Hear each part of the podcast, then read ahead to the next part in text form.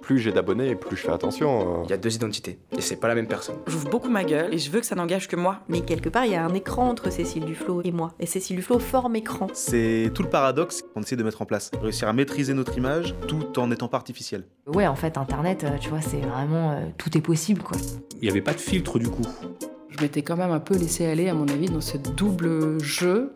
C'est Twitter qui va juger finalement. Je sais même pas combien de gens seraient prêts à me tuer si jamais je donnais mon adresse en fait. Se mettre sur Facebook et deux mois après rencontrer la personne de sa vie. Je trouve ça fou quoi. C'est totalement schizo. Oui. Et j'ai eu une, une, double vie comme ça, et sur internet et en vrai. Et aujourd'hui, ben, en fait, je me rends compte que, que oui, euh, je suis. En fait, ce personnage, c'est moi à la fin en fait de ce projet, euh, j'ai fait croire que j'étais mort. Il n'y a pas que des connards sur Twitter quoi. Twitter c'est un peu euh, c'est un peu un octogone sans règles. C'était pas un, un, monde double, c'était comme un, un, monde parallèle quoi, c'était autre chose, c'était ailleurs. C'était un endroit où, euh, où c'était pas vrai.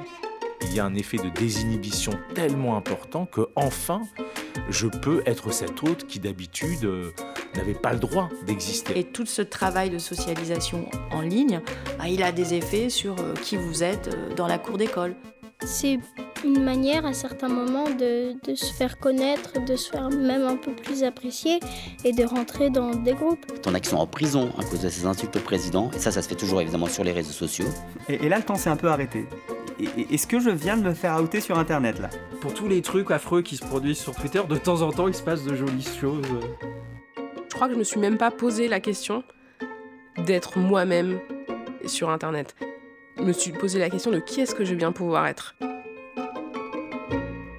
À suivre sur arteradio.com.